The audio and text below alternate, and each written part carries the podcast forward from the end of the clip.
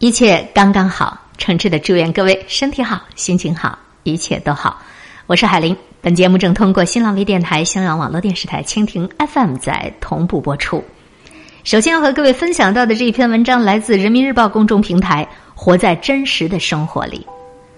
朋友阿路是一位摄影师，他和他的先生和父母一直都住在乡下的一个院子里，除了自家生活的部分啊，他们还承包了村里的一块菜地。有十五个城里的家庭分别租了这些土地，父亲在土地里种上了各种当季有机蔬菜，分租的家庭可以随时来地里采摘。阿路就还在院子里一角做了一个沙坑，孩子们来了可以在这儿玩上一整天的。听起来是不是感觉很美啊？当我听说这个事儿的时候，第一反应就是：哎呦，真好啊！我也要做这样的事儿。但路告诉我，他说事情并没有你想象那么简单容易。那些当初跟你一样满心热情的家庭来的并不多，有人让朋友把菜带回去，有人把摘菜的事情交给了自己的司机，司机呢总是打电话给路的父亲说：“麻烦你们把菜摘好，我来了就取了走。”有的呢干脆就不来。明年呐，我要对这些家庭有个考核，新进来的家庭必须要承诺，他们每个月至少来两次，亲自摘菜。否则，我们的菜园子就没有发挥它最好的价值了。我想，路的意思是在说，他和他的家人想做的事儿，根本就不是种菜卖菜这么简单。他希望做一种值得去践行的生活方式，回归田园和土地的亲密关系，和自然相处，在劳动当中体验快乐。这件事情让我想到啊，大多数时候，想象一种生活，跟真的去过这种生活，那是两回事儿。我相信那些当初掏钱租下土地的人，一定是想要每个周末都能够带上家人孩子来这里的。可真的开始了，大多数人都会觉得哦，不过如此。有那句话说得好啊，就是如果一样东西你得到了，你却觉得不过如此，那么这个想得到就只是你的欲望；如果一样东西你得到以后依然是爱不释手，这才是你真正想要的。我们可能忽略了。回归田园这样一个看起来无所求的选择，很有可能也仅仅只是欲望。你每天挤公交车、堵车，呼吸着被污染的空气，在职场当中翻转折腾的时候，你会想：哎呀，有朝一日我要在乡下有个菜园子。这个想法可以暂时的抚慰你疲惫的心。你会想象那里新鲜的蔬菜、雨后的彩虹、夏天二十五度的气温。可是你不会看见乡下的蚊子，你没有想过给菜地浇水这件事儿会占据你一整天的时间。你这么想的时候吧，可能手上正在写一份报告，或者在酒桌饭局上交际应酬。真实的情况说出来有点残酷，你不在此时，你也不在乡下，你没有活在真实的生活里，你像一个没有家的孤魂野鬼，你游荡在虚空，你怎么能说你真的活过了呢？某一天，我跟五岁的女儿在家，从窗外突然就飞进来一只麻雀。我的第一反应就是找手机，我要拍照。接下来要做的事情就是选择最好看的一张发朋友圈，接受朋友们的点赞和惊叹。但是我女儿的反应让我停止了这一切，并且我为自己感觉羞愧。我的女儿只是睁大了眼睛望着麻雀，小心翼翼的想要靠近，又害怕惊扰了小东西，回头看看我，伸伸舌头，撸撸嘴。他完全享受着此刻。羞愧当中，我想到，窗外飞来一只麻雀这样一个事实，我何曾真的拥有啊？你是活在真实的生活里吗？吃饭好好吃，睡觉好好睡，走路好好走，说话好好说。这看起来简单的事情，能够做到的，其实并不多。身心合一，那才是一场真正的修炼。太多的时候，大多数人都是活在虚妄当中，活在对于过去的缅怀和对于未来的设想当中，唯独不在此时，唯独不在当下。吃饭的时候，我们玩手机；玩手机的时候，我们想象自己过朋友圈里别人家的生活；带孩子的时候，我们想着没有完成的工作；工作的时候，我们又对孩子有愧疚。一天结束了。应该留点时间给自己了，在黑夜里慢慢的，似乎还没有学会跟自己待着，于是又翻开手机，在各种微信群里头掺和，刷朋友圈点赞，直到困得实在不行，第二天又周而复始。进一步想想啊，你可以尽力的包装自己，让远方的人觉得美好，这个很简单。但是活在真实的生活里，让身边的人觉得跟你相处愉快却不容易。你在美图秀秀里的几分钟前的自拍，你在挖空心思策划配什么样文字的时候，你身边的人给你递过来一杯热茶，你抬起头跟他说了一声谢谢了吗？躺在病床上动也不想动，看着荧幕上的脸孔，有个陌生人出现不够一分钟。他拿着一件斗篷，扮演着一条龙。带着一脸笑容，烟火平凡的梦。到底他的名字，他的生活，普通不普通，没人懂。感谢陌生人陪我偏头痛，漂洋过海带来笑容，寂寞天地中成为我的大英雄。他能够让我感动，谁管他红不红？他知道自己有用啊，谁管穷不穷？到底他的过去，他的未来，成功不成功，没人懂。管他头痛不头痛，有人这样努力，我就觉得光荣。我的头痛不再痛，能够生存就有恃无恐。苦痛说了没人懂，爱人没有用，我一样很有用。我想什么没人懂，没有人歌颂，总有人被感动。不具名的演员，不管有没有观众，傻傻弄。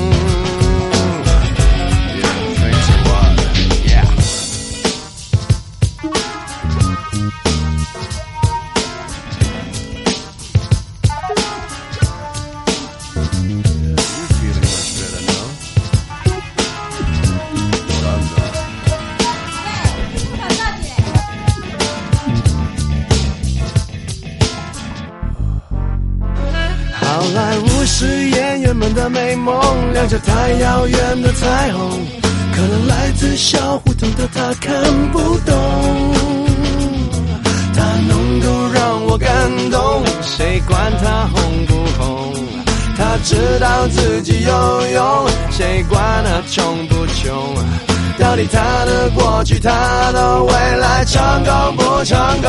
没人懂，没人懂。管他头痛不头痛，有人这样努力，我就觉得光荣。我的头痛不再痛，能够生存就有恃无恐。苦痛说了没人懂，爱人没有用，我一样很有用。我想什么没人懂，没有人歌颂，总有人被感动。不具名的演员，不管有没有观众，傻傻弄。管他头痛不头痛，有人这样努力，我就觉得光荣。我的头痛不再痛，能够生存就有恃无恐。说了没人懂，爱人没有用，我一样很有用。我想什么没人懂，没有人歌颂，总有人被感动。不具名的演员，不管有没有观众，是山哦。是山农。Thank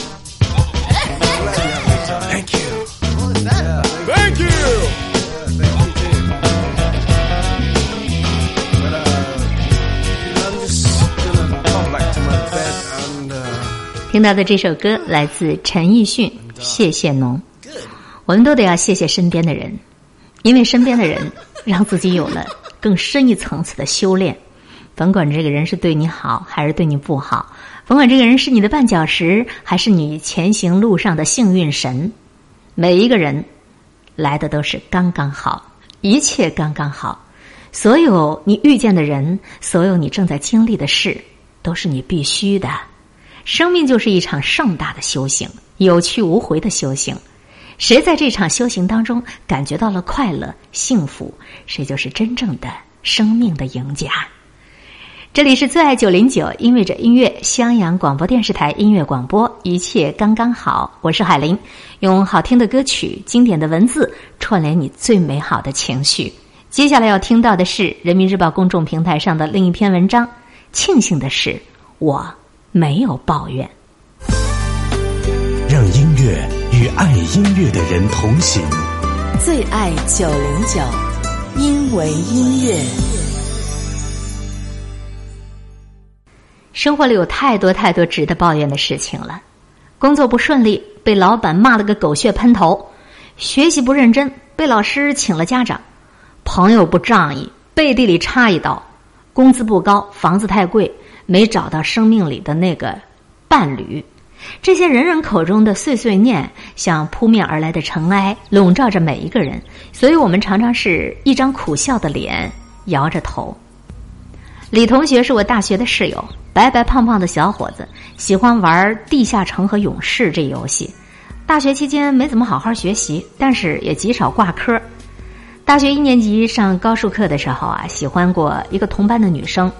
他说他是一见钟情，要了人家电话，给人家也表白了，可是被拒绝了。后来就再也没有找过别的女生了。每天呢，就以看电影、玩游戏，偶尔看会儿书来度日。那时候觉得李同学有点不自信，却也是一个开朗健谈的人。毕业以后，李同学进了一家国有企业，做一些软件配置啦、系统维护的事情，工作轻松，很少加班。虽然工资不高，可是他挺满足的，起码有份工作了吧。那时候你问他情况，每次都说挺好的，就是工资太低。后来他常常在 QQ 上跟我聊天，说自己工作太没意思了，说工资太低了，没什么前途。我总是安慰他。我说你才进去，又不让你加班，工资自然不高。别人工资高的，每天加班到晚上十点，累死累活的。我劝他说：“慢慢来，多学点本领，总会好的。”刚开始的几次吧，我都是慢慢开导，小心安慰。后来每次聊天，他都跟我抱怨同样的事情：工资不高，没前途，没涨工资。哎，你说说，这首歌它再好听，听多了也会腻啊，更何况是别人的抱怨声。我开始有点不耐烦了，每次都是敷衍他一两句了。有一次，他跟我说，他跟同事合伙开了一家店，很兴奋的样子。哎呦，我终于没有听到那些熟悉的抱怨声了。可是没过多久又开始了。他说，每天上班结束还要去照顾店，太累了，店里的生意太差了，都亏本了，不想开了。可是本钱还没赚回来啊，早知道就不开了。以前上班轻轻松松的，现在累死累活的，也没多赚钱，还赔了。诸如此类的话呀，以后基本上就成了我们聊天的一个主线条。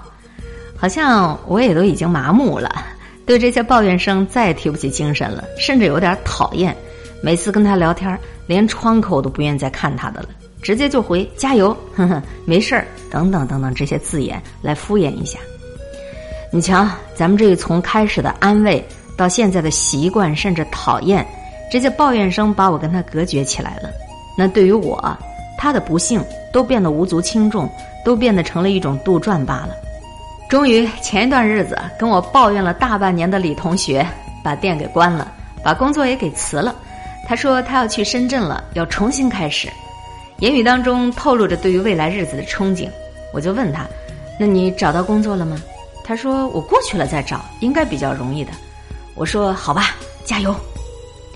找了一个礼拜的工作，李同学还是没有个着落，他有些着急了，对我说：“哎呀，早知道我就不辞职了。以前工作好好的，现在每天吃住都得花钱，又没有工资，都快要活不下去了。”言语当中尽是叹气儿，尽是懊恼。我就开导他：“别着急呀，才找一礼拜，慢慢来，总会找到的。”他也就只是苦笑。昨天嘛，李同学给我打电话说呀，我自己找到工作了，兴奋的很。我说都满意吧？他说就是吃的不好，工资呢也不是理想的那个样子，先将就着吧。我说那你还是别去了，你再找找。你本来就是因为不满意想找更好的工作，现在你因为饥不择食将就了一下，到时候你又会抱怨连连的。他说来回折腾，我也想明白了，以后好好工作，不想东想西的了，不跟别人比较了。我说这才对呀，过好自己的生活，跟别人比较干嘛呀？累得慌啊！其实我又何尝不喜欢抱怨呢？前一阵子做项目不太会，又被领导催得紧，每天脑袋晕晕，心情不好，逢人就说太累了，不想干了，太难了，老师真是有病啊，等等等等。期间，我同寝室的朋友就充当了我治愈李同学的角色，每天都要听我的抱怨。开始呢，他也是好好安慰，慢慢来，不会就问。后来听得多了，他也讨厌了。有一次吃饭的时候，我又开始抱怨，他就有一些不耐烦了。他说：“哎，谁不累呢？哪个项目不难呢？大家都一样，只是懒得说。你这样抱怨有用吗？听多了，别人都会觉得烦呢。”我突然就有点不好意思，我忙说：“嗯，你说的对，以后我再也不抱怨了。”好好学习，天天向上。同寝室那朋友笑了一下，这才对嘛。你看，我们都扮演过李同学的角色，遇到困难就唉声叹气，就絮絮叨叨，总是觉得以前没有做过这样的决定该多好啊。这样的情绪如果笼罩着你，蚕食着你，甚至会影响到了你周围的朋友的。虽然也明白抱怨没有用，但是总是忍不住就说出口了，这好像就中毒有瘾似的。当下的感觉就是，要是我不说，你们怎么知道我痛苦啊？好像我说出口了，就得到别人同病相怜的支持了，便觉得得到了安慰似的。我们都也曾经扮演过听别人抱怨的垃圾桶的角色，起初我也觉得感同身受，忙着说一些安慰的话，可是听得多了，心里就会嘀咕了：你这人怨气怎么这么大呀？这人心里一定有问题，这人太烦了。就像同寝室的朋友听讲的。困难这玩意儿，谁不曾遇见过呀？生活当中到处都是磕磕绊绊，你常常觉得别人过得比你自己好，你常常觉得为什么别人那么幸福，别人那么快乐呀？殊不知，别人面对困难的时候，常常都是在心底里默念：“庆幸的是，我没有抱怨。”各位刚才听到的这篇文章，真的是让你开始反省自身啊！这是人民日报公众平台上的。庆幸的是，我没有抱怨。的确如此，生活当中值得我们去抱怨的事儿太多了。你要说给你三天三夜，可能你都说不完。但是你说了有什么用呢？你说了，对你、对于你身边的亲人、朋友、同事，起到了一种什么样的影响作用？你得要看这个事情的结果。所以，甭管你受多大委屈，甭管你的冤比窦娥还冤，你得记住了。庆幸的是，你没有抱怨。生命就会偿还给你一片蓝天。有些时候啊，我们能够吞得下多大的委屈，我们就能够撑起多大的格局。庆幸的是，我学会了不再抱怨。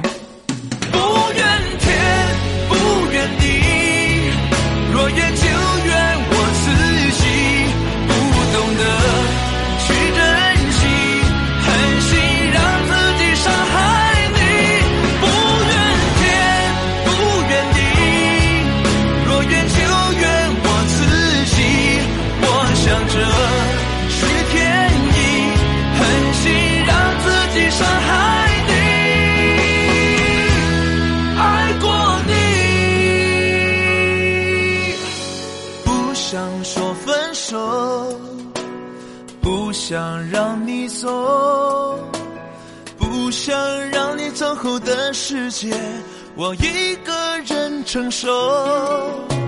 相爱了那么久，坚持的守候，不能就这样的放手，放弃了所有，不怨天不怨地，若怨就怨我。自己不懂得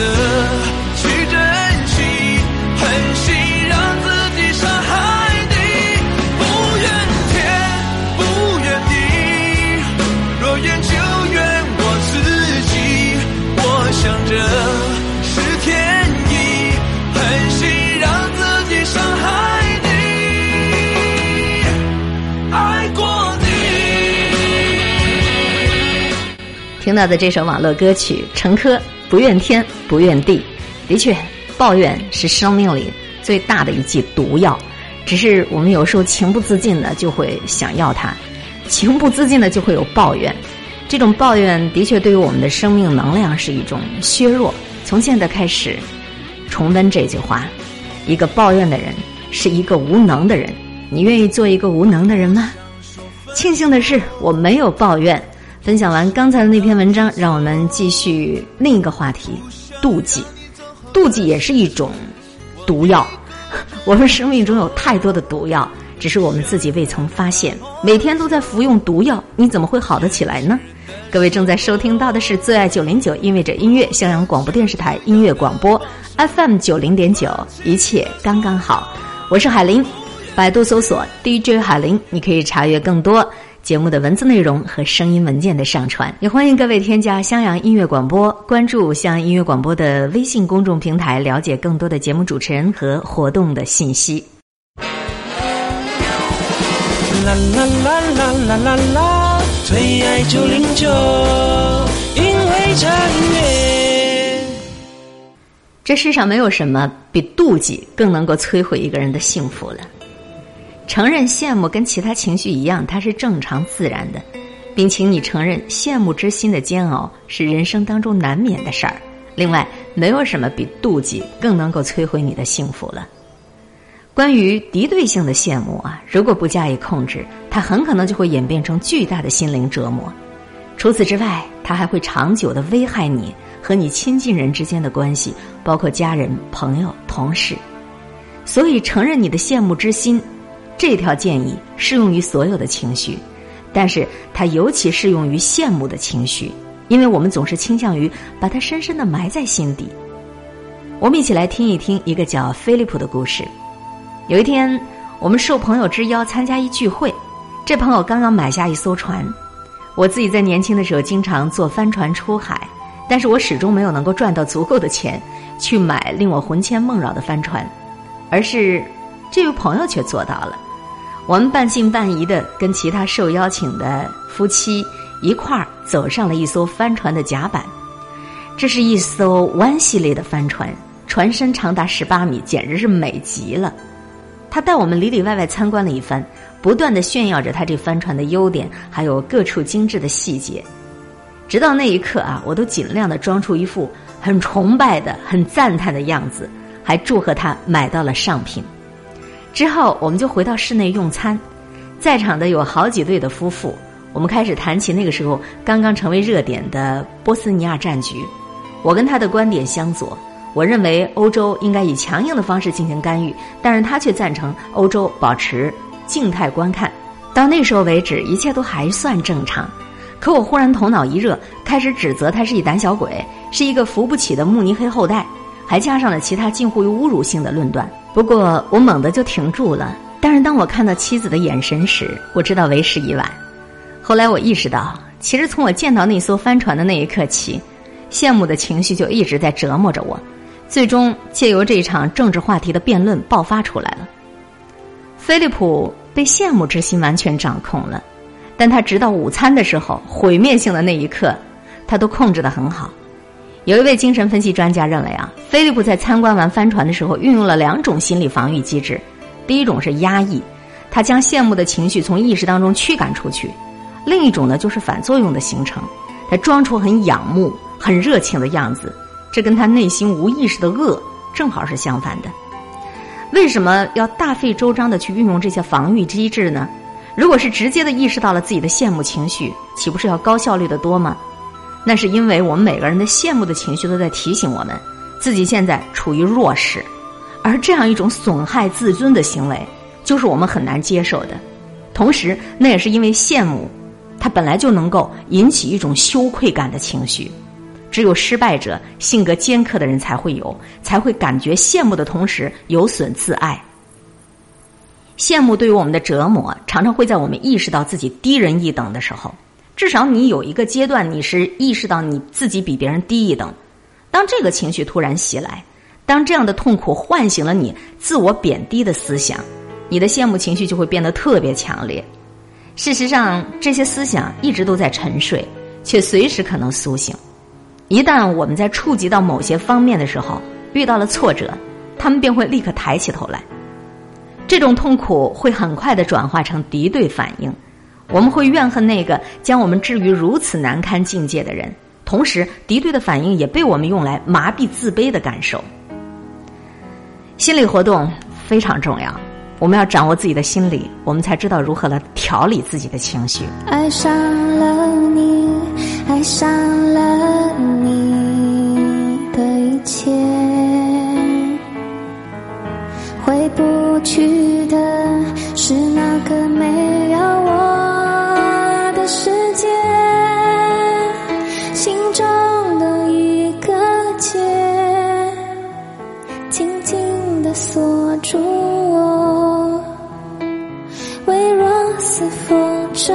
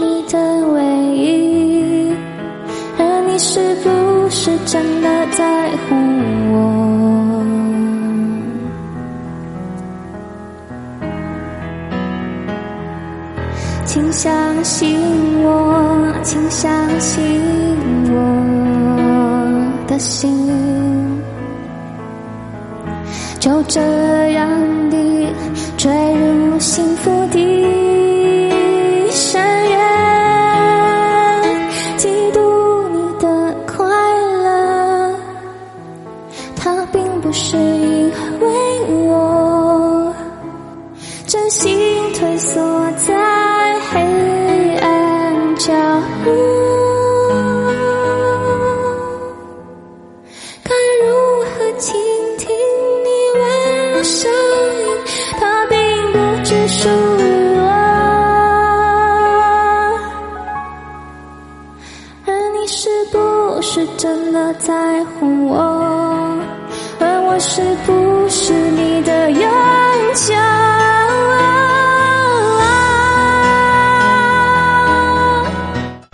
是洞明，皆是学问。嫉妒这种情绪也是一剂毒药，在这样的一种痛苦毒药的浸润下，你的生活是没可能幸福与快乐的。正在与您分享到的这篇文章，没有什么比妒忌更能够摧毁人的幸福。我们要如何来平息我们内心深处的妒忌呢？这也是有窍门的。没有上升到嫉妒这个层面的情绪，叫羡慕。羡慕对我们的折磨，常常会让我们意识到自己比人低了一等。当你意识到自己比人低了一等的时候，这一会儿就痛苦了。这个痛苦就唤醒了你自我贬低的思想，你这个羡慕情绪就会量变量变，量变到一定的时候，变得特别强烈，它就成了嫉妒。事实上啊，有一些思想它一直在沉睡，却随时可能会苏醒。一旦我们在触及某些方面遇到了挫折，他们便会立刻抬起头来。这种痛苦就会转化成敌对的反应，我们就会特别怨恨那个将我们置于如此尴尬难堪境地的人。同时，敌对反应也被我们用来麻痹自卑的感受。来听一听另外一个三十二岁的玛丽，她是如何成功的处理她的羡慕情绪，没有让她转化成嫉妒这剂毒药的。在别人眼里，我一直是一个快乐活泼的人。不过，这只是我大多数时候的样子。有一天，我跟朋友们听说了土耳其浴非常棒，便决定去体验一把。洗浴中心很具有异国风情，我们高高兴兴的就在门口汇合了。随后，我们前去更衣。但是，当我们赤裸相对的时候，我忽然就崩溃了。我那三位女朋友，她们的身材是那么曼妙，又苗条，又有让男人倾倒的曲线。可是我呢，正如人们所形容的那样，从来都是圆圆的。当时我望着他们女王般的神色，裸露时候的自如，竭力的不让他们看出我的痛苦，努力的掩饰我心里的怨恨。我被自己的情绪激烈程度惊呆了，因为我们毕竟不是去选美的，而且我们都是已经结了婚、很正规、很传统的女人。再者，我的丈夫告诉过我，他一直都喜欢有肉肉的女人。这是真的，我明白过来了。此刻的场景在我心中唤起了我少女时代的所有的噩梦。那个时候我没有任何吸引力，受到过别人的嘲笑，也因为自己的肥胖，在一群受男生欢迎的苗条女生面前抬不起头来。我意识到我的那个不好的情绪正是来源于那个过去，也意识到现在的情况已经完全不同了。这些想法已经让我马上平静了下来。不过，我是再也不会跟那几位女孩一起去泡土耳其浴了。其实，玛丽在开始泡土耳其浴的时候，她的想法跟少女时期的心理是一样的。而正因为她能够冷静的分析自己的不愉快，冷静的分析自己的情绪，并且正视这个想法，她才得以成功的平息了自己的抑郁性的羡慕，还有一种敌对性的羡慕。他不再怨恨他的女友们，并且他告诉自己，如今的她早就不再低人一等了。哎，你们有丈夫，我也有丈夫；你们过得很幸福，我也过得很幸福。所以。无论你的羡慕情绪出现在什么样的情境当中，请你一定要及时的关爱自己，找出自己那些不好的情绪，找出那些贬低自己的想法，他们一般都跟你的记忆有关联，请不要用攻击性的反应掩饰这些想法，承认你自己，承认羡慕跟其他情绪一样是正常的，是自然的，并且请你承认受羡慕之心的煎熬，这仿佛是我们人生难免的一件事儿。不要因为感到羡慕，你就有负罪感，就有羞耻感。永远不要觉得你低人一等。所谓是天生我材必有用啊！也不要忘记，羡慕它其实有它可贵的形式，那就是好胜心的羡慕。你好，我要比你更好，并且这种好胜性的羡慕一定能够帮助你走向成功。所以，也请你接受羡慕的另外两个没有那么积极的形式。敌对性的羡慕，还有抑郁性的羡慕，千万别让他们转化成妒忌。若是妒忌了，那就是一剂毒药。你自己愿意毒死自己吗？情绪它其实是一种流动的能量，也是你一辈子的客人，你赶不走的。能够与它和平共处，就是自己的主人。喜悦、愤怒、羡慕、悲伤、羞耻、嫉妒、恐惧、爱。你要认识这与生俱来的每一种情绪的起伏，它的发动机制，它蕴藏的力量，还有它发出来的暗号。你要知道，情绪能够使你坠入痛苦的深渊，情绪也可以使你沉醉于狂喜之中，直接的或者间接的导致你的成功和失败，你的幸福和痛苦。我们都没有办法否认情绪的力量，也没有办法否认情绪对我们的选择、我们的人际关系、我们的健康。它都会给我们带来影响。学习、掌握并且驾驭这种力量，这才是我们需要去做的呀。